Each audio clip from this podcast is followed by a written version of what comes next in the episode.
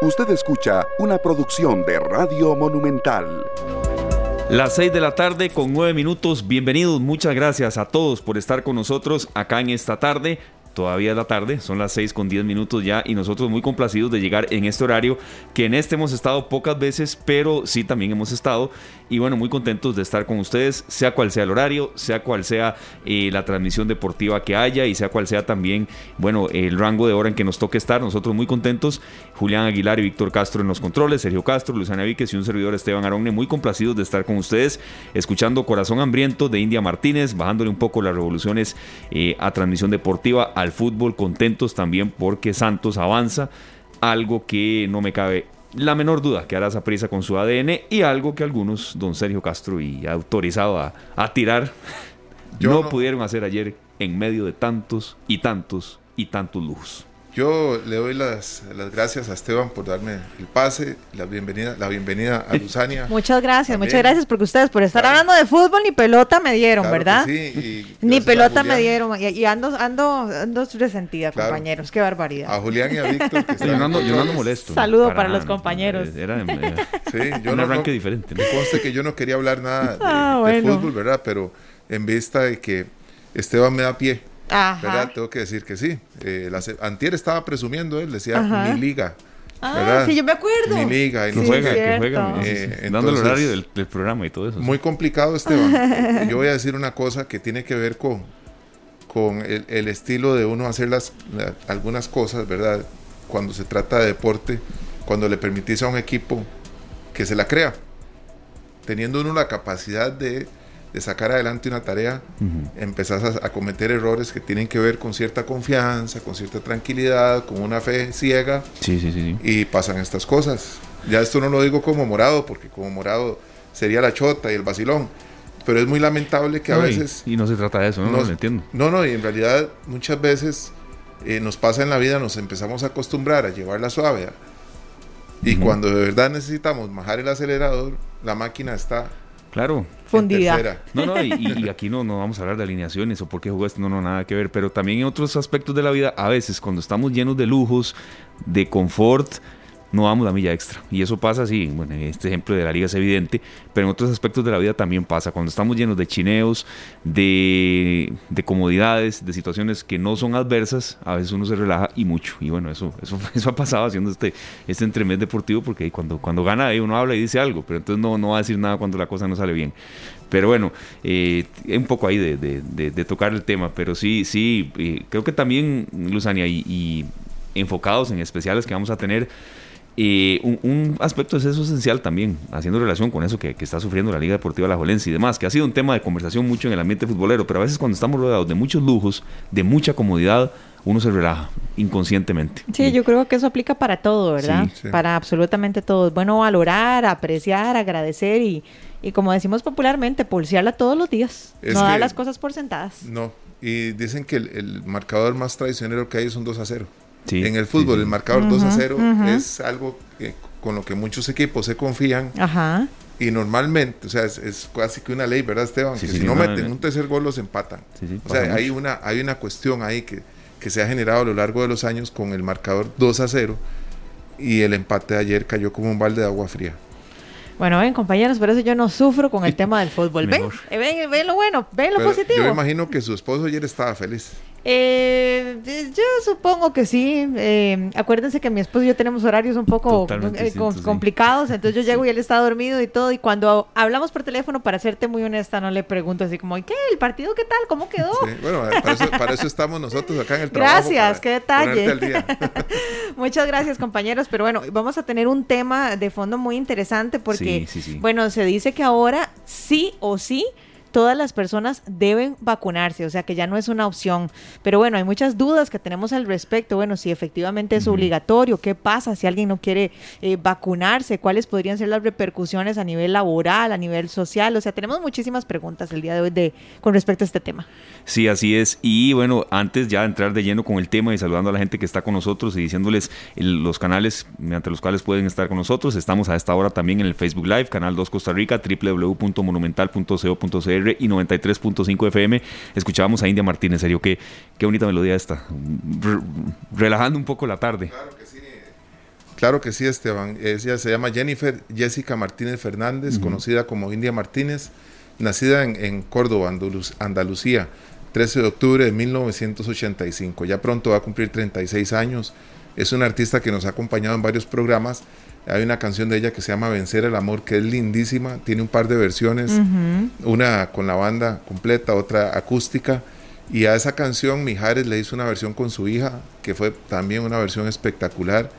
Eh, la tenemos a ella presente acá hoy porque eh, muchas veces a estas alturas de la pandemia, porque no vamos a hablar de estas alturas del año, se empieza a perder la fuerza, ¿verdad? Eh, empieza uno como a, flaquear en, ciertas, en ciertos aspectos y deja de pensar que esto va a pasar, se va a acabar.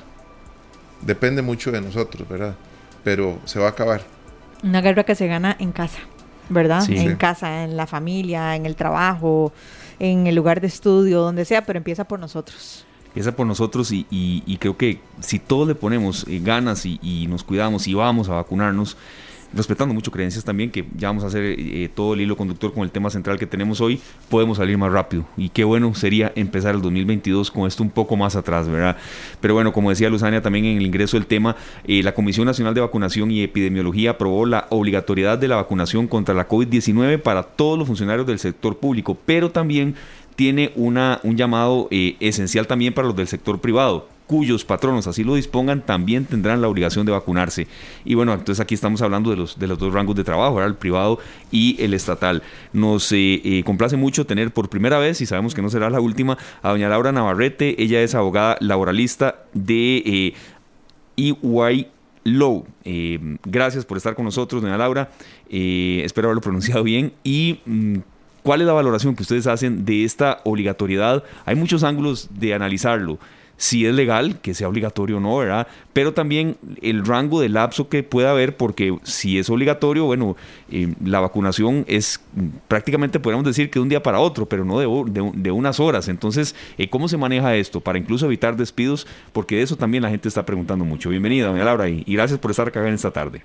Muchas gracias a ustedes por invitarme, Esteban, Sergio, Lucián, Lozania. Es un placer compartir con ustedes y con todos sus radioescuchas. En definitiva, este tema tiene muchas aristas, tiene mucho por dónde entrarle y eh, creo que la Comisión Nacional de Vacunación y Epidemiología nos ha tomado a todos por sorpresa al tomar una decisión que definitivamente pone a Costa Rica en la vanguardia. Si bien en a nivel mundial veíamos ejemplos como en Francia o en Estados Unidos, por ejemplo, donde se determinaron que todas las empresas con más de 100 trabajadores tenían que exigir la vacunación obligatoria a sus empleados, en Latinoamérica ninguno de los países había dado ese paso y eh, eso implica que Costa Rica pues está tomando una decisión eh, bastante eh, compleja, ¿verdad? Porque en realidad no es un tema que no, no se preste para discusión, pero que además, de cierta forma, nos pone justamente o, nos reafirma como un país que siempre ha velado por la salud pública, por el bienestar común y por justamente ser más bien un país que ha adoptado las vacunas como una medida necesaria para la protección de ciertas enfermedades. Entonces, eh, dicho esto, la Comisión Nacional de Vacunación en realidad lo que ha salido hasta el momento es un comunicado, ¿verdad? No tenemos todavía el decreto final o formal emitido que entendemos se va a emitir mañana. Entonces, lo que tenemos es apenas una aclaración preliminar de los nublados del día que algunos patronos del sector privado podían tener y que el Estado podía tener a la hora de exigirle a los funcionarios públicos la vacunación. Sin embargo, tenemos que esperar al texto completo del decreto para poder justamente conocer los alcances y limitaciones que los patronos pueden tener a la hora de querer aplicar esta potestad que, el, Estado está diciendo que tiene. Em, en definitiva, la comisión en realidad toma la decisión basada en, en variables epidemiológicas como la cantidad de casos COVID, la mortalidad, la circulación incrementada de la variante Delta y la elevada ocupación hospitalaria. Entonces, en definitiva, el hecho de que esa ocupación hospitalaria se vea impactada en mayor medida por pacientes que no se encuentran vacunados, ha, hecho que entonces las autoridades consideren que esta es la medida adecuada para justamente propiciar que las personas vayan a vacunar. ¿Qué tiene que hacer? Eso sí, los patronos del sector privado. Al fin y al cabo, el Ministerio de Salud no les está diciendo que obligatoriamente tienen que empezar a exigir a todos sus trabajadores que se vacunen, ¿verdad? Lo que les está de cierta forma trasladando más bien esa facultad y diciendo, defina usted qué es lo que, cuál es la posición que usted quiere tomar como empresa. Entonces, los patronos del sector privado van a tener que revisar si quieren aplicar justamente esa vacunación obligatoria y exigirla a la totalidad de sus trabajadores, si quieren aplicarla con ciertos matices, por ejemplo, em, que sea solo para los trabajadores que atiendan al público, que sean aquellos que van a ingresar a sus instalaciones, eh, o bien si del todo van a mantener esa eh, libertad individual de que cada quien defina si se quiere vacunar o no. Entonces, eso, ese es el análisis que los patronos tienen que estar haciendo y sí es muy importante que transmitan un mensaje claro porque probablemente cualquier trabajador de cualquier compañía va a estarse preguntando, ¿verdad?, cuál va a ser eh, la posición que va a tomar mi empresa y qué va a pasar conmigo en caso de que yo no me quiera vacunar. Eh, entonces, esa es, esa es la posición en la que estamos. Todavía necesitamos esperar eh, la emisión del decreto para efectos de conocer a cabalidad cuál es, como les decía, el alcance de la potestad patronal, pero sí, lo cierto es que eh, de cierta forma el, el, decreto o, esta, o este comunicado viene a reforzar muchísimos antecedentes que no solo están contemplados en el ordenamiento jurídico, sino que incluso fueron reforzados por la Sala Constitucional tan recientemente como el 24 de agosto, donde la Sala Constitucional ya había validado que la vacunación obligatoria de aquellos funcionarios del sector salud era totalmente válida y la consideró como una medida idónea, necesaria y proporcional para la protección del bien común. Eh, doña Laura, le quisiéramos preguntar, bueno, como, como si podemos hacer más bien como un ABC para que esto se convierta en una ley. Usted nos explicaba que hasta este momento es un comunicado, ¿verdad? Que falta el decreto. Ya por estar establecido el decreto, ya esto se convertiría en algo obligatorio. Y si ya fuera algo obligatorio, ¿cuál podría ser la repercusión para una persona que diga, no, no me quiero vacunar? Cuéntenos, como hacer un ABC para, para los que no estamos involucrados en la parte jurídica y poderlo entender y desmenuzar un poco mejor. Claro ya con el decreto, porque la Comisión Nacional de Vacunación está facultada para emitir este tipo de medidas e incluso ya había incluido eh, la vacuna contra el COVID-19 desde el, desde el 10 de marzo de 2021, se había incluido como parte del esquema público básico universal de Costa Rica. ¿Qué pasaba? Porque nunca no se había reforzado necesariamente como obligatorio, pues evidentemente por disponibilidad de las vacunas y porque de cierta forma en el fondo los estados siempre tienen eh, la esperanza, ¿verdad?, de que las personas se acerquen a la vacunación sin necesidad de emitir una, una medida que sea más coercitiva o forzosa. Entonces, eh, en realidad ya eso existía desde antes y ahora lo que está haciendo el, eh, el, la Comisión Nacional de Vacunación es justamente decretando que ahora sí no solo va a aplicar la obligatoriedad de la vacuna para los funcionarios del sector médico, ¿verdad? Que eran funcionarios públicos y también aquellos que trabajaran en el sector médico a nivel privado, sino que se va a ampliar para la totalidad de los funcionarios públicos. Esta medida en realidad tiene respaldo, como les decía anteriormente, en que no solo el Estado, la misma Constitución dice que el Estado tiene que procurar el mayor bienestar a todos los habitantes del país, sino que además la Constitución también dice que todo patrono tiene que adoptar en sus empresas las medidas necesarias para protección de la salud de los trabajadores en el trabajo. Entonces, eh, ¿por qué se estipula una medida distinta, digamos, si se hace obligatorio solo para los funcionarios del público? Porque eventualmente el artículo 367 de la Ley General de Salud sí es muy enfático en decir no solo que el Ministerio va a poder tomar medidas extraordinarias, sino también el 169 dice que en peligro de pandemia o epidemia, eh, o en caso de una epidemia ya decretada, los funcionarios públicos tienen un compromiso mayor y tienen una eh, un compromiso, como les decía, mayor o más o más eh, esforzoso para colaborar activamente con las autoridades de salud para justamente proteger la, eh, la expansión, digamos, o, el contagio generado por esa pandemia. Entonces, en realidad vean que el ordenamiento jurídico es muy claro, ¿verdad? Y, y, desde la Constitución hasta la Ley General de Salud e incluso el artículo 46 del Código Civil dice que toda persona puede negarse a ser sometido a un examen o tratamiento médico quirúrgico, con excepción justamente de los casos de vacunación obligatoria. Entonces, ¿qué es lo que está haciendo ahora? ¿Qué están haciendo ahora las autoridades? Definiendo con el decreto que, pues, que los funcionarios públicos tienen que aplicar esa vacunación. ¿Qué corresponde entonces ahora al interno de cada institución, cada ministerio? Eh, evidentemente definir la normativa y los parámetros que van a aplicar para eh, justamente enforzar esta eh, medida que está tomando la Comisión Nacional de Vacunación. Entonces, corresponde a cada institución definir, por ejemplo, los funcionarios tienen hasta tal fecha para presentar un comprobante válido, ¿verdad? Que también van a tener que ellos definir cómo lo van a entregar, qué documento van a considerar como válido, si basta, por ejemplo, subir una foto de mi carnet de vacunación, como está exigiendo la UCF, o si simplemente, o si yo tengo que llevar el documento físico, ¿verdad?, para que sea comprobado por eh, las autoridades de la, de la institución. Definir esos plazos es indispensable porque como no tenemos el texto del decreto, no tenemos claridad si el mismo decreto va a definir los plazos o si se va a dejar a criterio de cada institución. Y eventualmente dar también plazo para que aquellas personas que manifiesten expresamente no querer vacunarse puedan entonces justamente definir cómo, ¿verdad?, que presenten aquella justificación de por qué no se quieren vacunar o eventualmente las empresas pues hagan un proceso y las instituciones hagan un proceso de sensibilización para efectos de demostrar a esa persona por qué es importante vacunarse. De no presentar un comprobante válido de por qué no se están vacunando, ¿verdad? Porque eventualmente no tienen una justificación médica que, que tenga una contraindicación eh, para, para no vacunarse.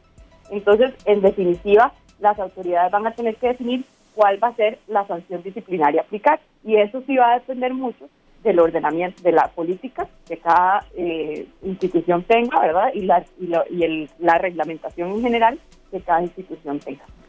Claro, eh, licenciada, vemos varias posibilidades también con algunos eventos. Por ejemplo, se, presenta un plan piloto de cultura y deportes para llevar dos conciertos, uno en noviembre y otro en diciembre.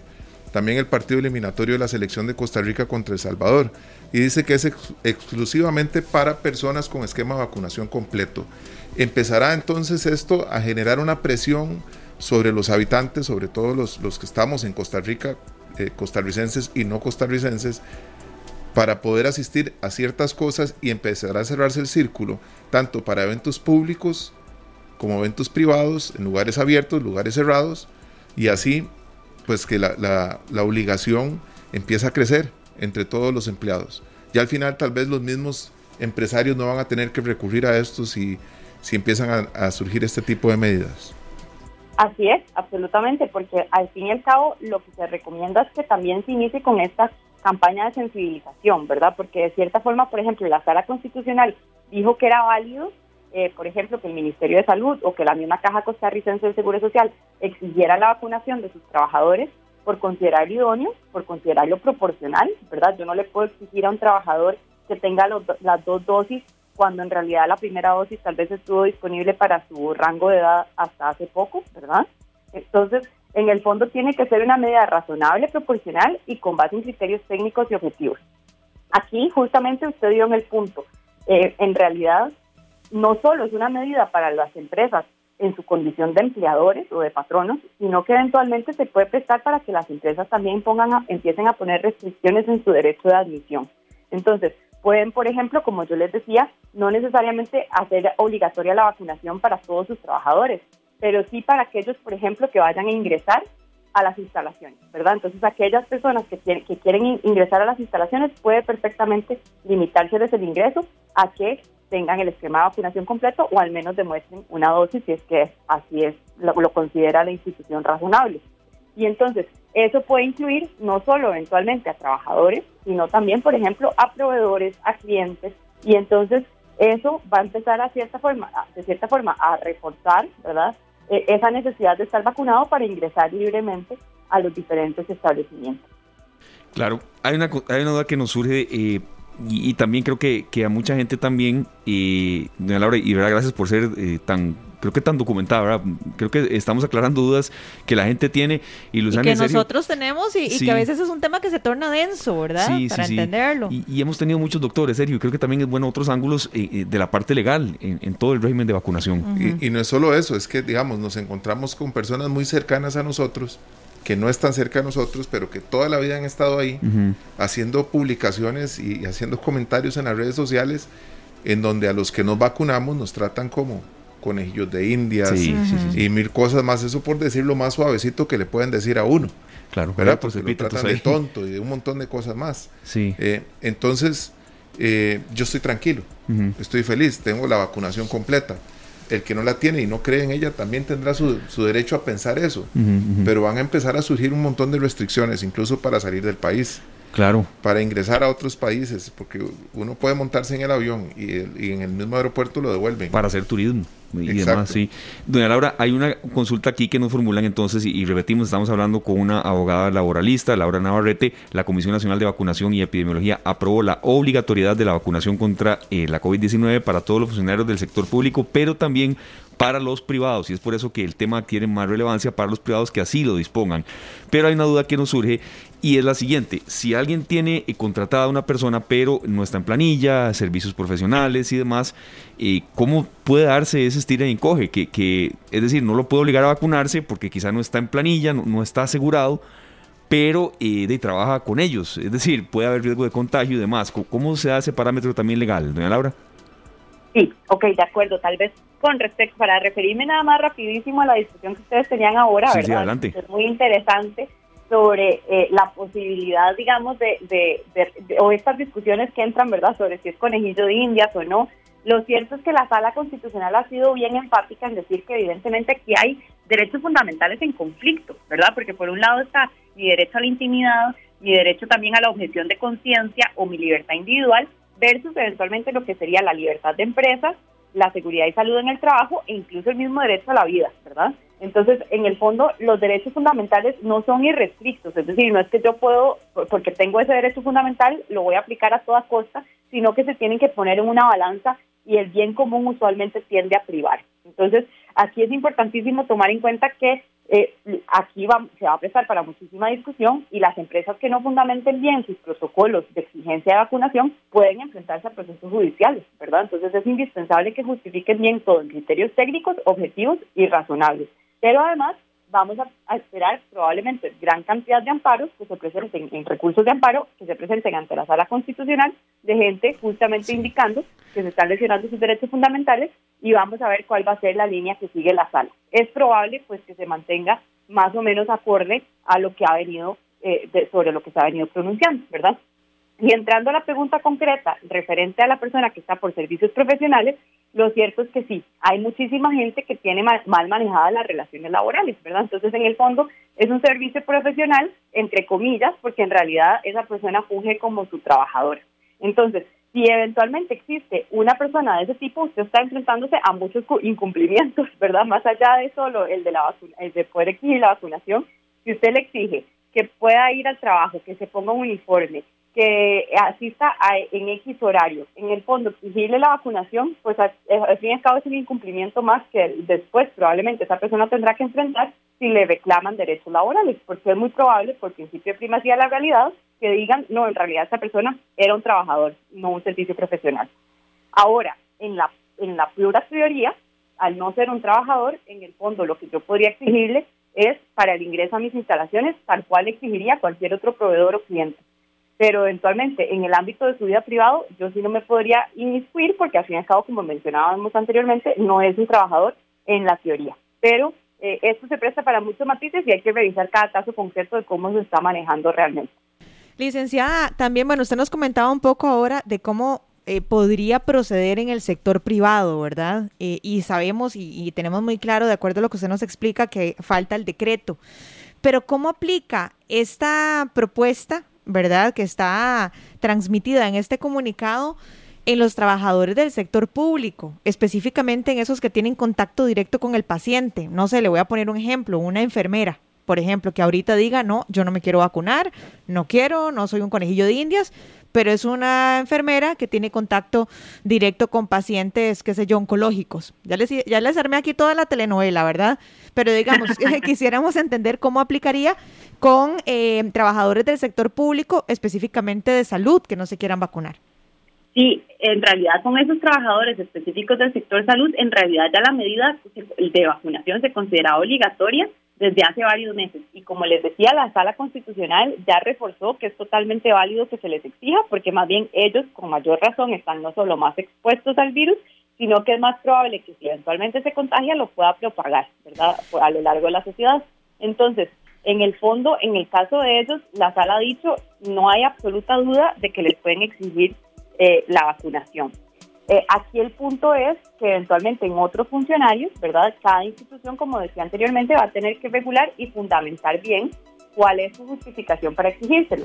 pero en el fondo es muy probable que justamente por su misma condición de funcionario público, que tiene un compromiso mayor, como les decía anteriormente, con el Estado, ¿verdad? Para evitar la propagación del virus y poder superar la pandemia, entonces, en el fondo es probable que a esas personas se les inicie, y no presentan una justificación válida de por qué no se están vacunando, se les inicie procedimientos administrativos donde se les otorgue la posibilidad de defenderse y justificarse, pero al final probablemente se termine dando ya sea una sanción, ¿verdad? Una amonestación o hasta su desvinculación sin responsabilidad patronal, dependiendo de lo que cada institución define. Licenciada, de hecho que por eso le pregunto, porque nosotros desde que trajeron las vacunas prácticamente uno escuchaba eso, ¿verdad? De que si se trabaja en el sector salud se tenía que vacunar sí o sí. Pero entonces yo le hago la pregunta porque yo conozco varias personas, o sea, tengo contacto con varias personas que trabajan en este sector y que efectivamente hicieron una carta en donde dijeron las razones por las cuales no se quería vacunar, una que está tratando de ser mamá, otra, bueno, conozco varios casos. Y le voy a ser muy, muy, muy, muy honesta. Perdón, Luzania, y creo que tal vez, disculpe. Ajá, no, no, adelante, claro. Y creo que también a veces y son respetables esas razones. Claro. hasta si son de, carácter yo sé que cuesta, y aquí no vamos a armar esa discusión, pero hasta si son de carácter religioso, uno hay un momento en el que uno tiene que respetar a la Exacto, pero qué complicado cuando el paciente está, ¿verdad?, por, de por medio. Y yo le hacía esta pregunta a la licenciada porque si bien es cierto, es algo que ya está establecido y que uno escucha desde que empezaron a traer las, las vacunas, yo conozco aproximadamente tres casos de este tipo en donde hicieron una carta. Son argumentos que, para serles muy honesta, perfectamente podrían ser argumentos eh, debatibles y aún así les dijeron, di no, está bien, no se vacune. Entonces, qué, qué difícil. ¿Quién es el ente encargado de valorar estos argumentos, eh, licenciada? No sé, Sergio, si querías agregar algo. Sí, eh, muy importante, no ha llegado esta, esta, esta intención, ¿verdad? claro, entonces si eso, eso va a generar un cambio, ¿verdad? Sí, vamos a ver, aquí depende mucho del patrono para el que esos eh, trabajadores realmente laboren, ¿verdad? Ayer don Daniel Salas estaba estipulando que para los trabajadores del Ministerio de Salud que no se quieren vacunar, eh, han iniciado pues un proceso de sensibilización y concientización para, para lograr eh, pues convencerlos, ¿verdad?, de que se vacunen y ha sido exitoso ese proceso con algunos trabajadores, pero que todavía tienen ciertos funcionarios que no se quieren vacunar. Y contra esas personas se van a iniciar procedimientos administrativos al punto que, como les decía, pueden eventualmente aplicarse ya sea amonestaciones o hasta el despido sin responsabilidad patronal. ¿Qué es lo que pasa? Si eventualmente esos trabajadores laboran para el sector salud privado, ¿verdad? Va a depender justamente de cada institución o cada empresa eh, las, las medidas que quieran tomar. En el fondo, como les decía anteriormente también, los patronos del sector privado van a tener absoluta libertad para decidir si quieren exigirle la vacunación obligatoria a sus eh, trabajadores o bien si la van a aplicar con matices. Por ejemplo, no se va a aplicar a mujeres en estado de embarazo, no se va a aplicar eh, para, para mujeres en lactancia, eh, ¿verdad? Entonces, si la empresa como tal quiere exigir la vacunación obligatoria, pero fundamenta su decisión o ciertas excepciones en criterios técnicos objetivos, no soy yo doctora para decidir cuáles son esos criterios, pero sí, ¿verdad? Pueden ser criterios válidos para eventualmente considerar los excepciones.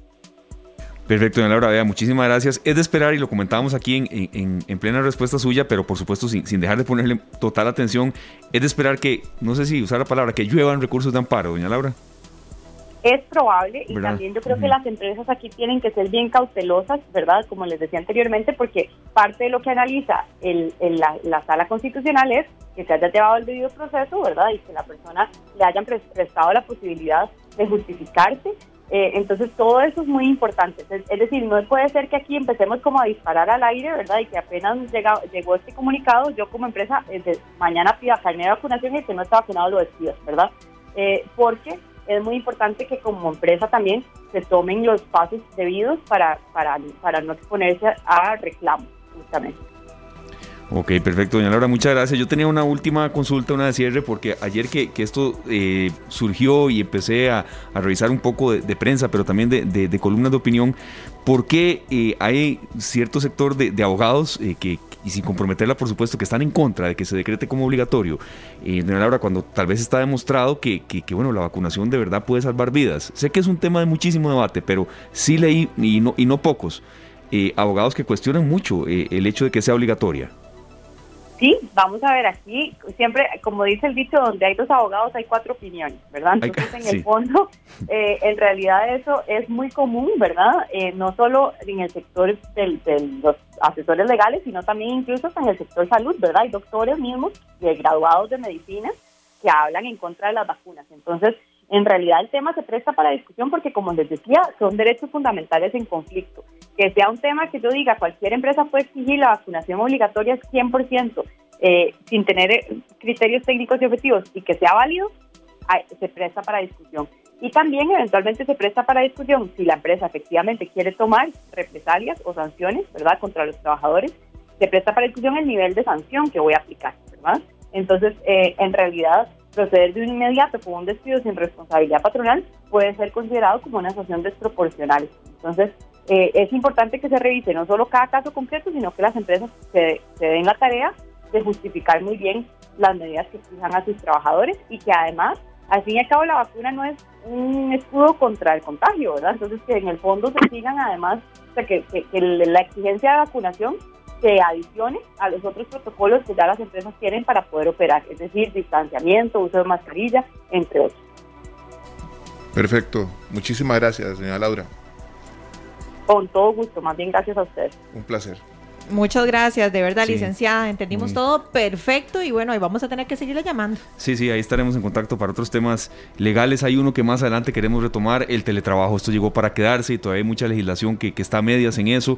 Pero bueno, muchas gracias. Aprendimos mucho en esta, en esta tarde.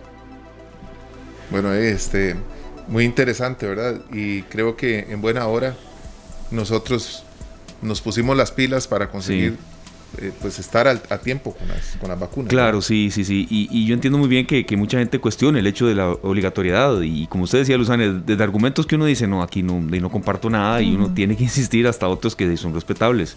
Totalmente. Pero... Es un tema, es un tema muy, muy controversial y sabemos que ahorita nos están escuchando muchísimas personas, miles de personas que están a favor, otros que están en contra. Pero bueno, nuestro deber como comunicadores es informar cuál es el alcance de, de este comunicado y bueno, falta poco también para este decreto, ¿verdad? Y hasta dónde, eh, hasta dónde llegan nuestros derechos y nuestros deberes como colaboradores y también el de los empleadores. Entonces son temas que sí o sí tenemos que abordar. Así es. Son las 6 de la tarde con 41 minutos, no se equivoca, 6 de la tarde con 41 minutos. Muchas gracias, serio, a toda la gente que está con nosotros desde carretera. Algunos nos están reportando sintonía que ya están eh, a punto de llegar a la casa después de una ardua jornada de trabajo y también para los que van rumbo a su trabajo o están estudiando. Es un gusto que estén con nosotros eh, compartiendo no solo esta tarde, sino toda la programación de Radio Monumental, don Sergio Castro. Sí, claro, son las 6 con 41 minutos. Nos vamos a ir al corte con una canción de India Martínez. Claro. Pero vamos con Manuel Mijares y su hija Lucero Mijares cuando ella tenía 14 años, grabaron una versión espectacular. Espero que les guste. Vencer al amor. Ya regresamos.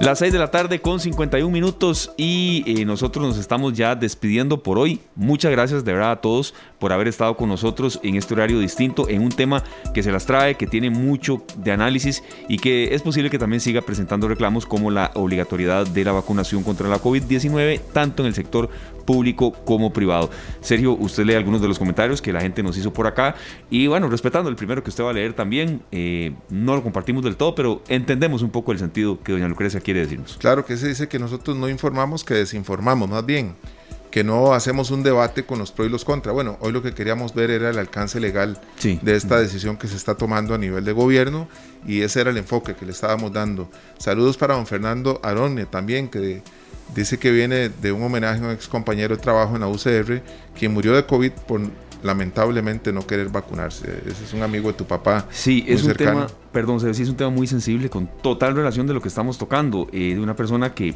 por sus creencias, Luzania, de, ser una persona totalmente naturista y no creía en la vacunación y murió de esa enfermedad. Entonces, qué complicado, no está con nosotros y, no quiso vacunarse, ¿verdad? Sí, yo creo que, creo que, que a ver, muchos podemos pensar diferente. Yo les decía ahora a mis compañeros detrás de micrófonos que un día de estos leí algo que me encantó, que decía algo así como, ¿usted prefiere tener la razón o ser feliz? Y, y, bueno, yo, yo prefiero ser feliz. Yo creo que en esto cada quien puede tener su argumento. Ahora, nosotros como comunicadores sí nos vemos en la obligación de abordar el alcance legal que tiene esta nueva medida Y básicamente eso es, si las personas se quieren vacunar, genial, y si no se quieren vacunar, pues también, o sea, pero sí es necesario que nosotros entendamos cuáles pueden ser las repercusiones que puede tener en nosotros, o si hay o no hay repercusiones. Y yo creo con todo el amor y el respeto que, que les merecemos a todos ustedes, amigos oyentes, yo creo que eso es comunicar. ¿Verdad? El hecho de que yo piense de una manera no quiere decir que los demás tienen que pensar igual que yo, pero sí es nuestro deber hablar con una experta y que nos explique cuál es el alcance de esta nueva propuesta. Bueno, y nosotros también felices de haber tenido a doña Laura Navarrete con nosotros y mañana nos espera un programa también con un horario distinto. Vamos a estar de 2 a 3 de la tarde. Así es. Perdón, serio, de 2 a 3 de la tarde. Y mañana vamos a estar tocando el tema de efectividad de la restricción vehicular que volvió los fines de semana. ¿Sí o no? ¿Qué dicen los expertos? Ay, no, yo ya tengo en la cabeza. Yo mejor bajé esa. No, es una aplicación, mentira. Es como un link en donde uno pone el número de placa y le dice qué días transita y qué días no. Yo prefiero porque es que ya se hace uno bolas, compañeros. Mucho mejor. y para leer el último comentario, Cristian Villegas que dice que fatal. Ayer lo de su liga, dice que entraron en un estado de confort. Bueno, ese tema lo vamos a tocar otro día. Mejor. Nos vamos con pasión. Vámonos. una canción que nos ha acompañado este mes y nos seguirá acompañando porque la versión es lindísima y ya que estamos casi cerrando el mes del Bicentenario, vamos con Amanda Rodríguez y José María Piedra. Pasión. Feliz noche, gracias. Que la pase muy bien.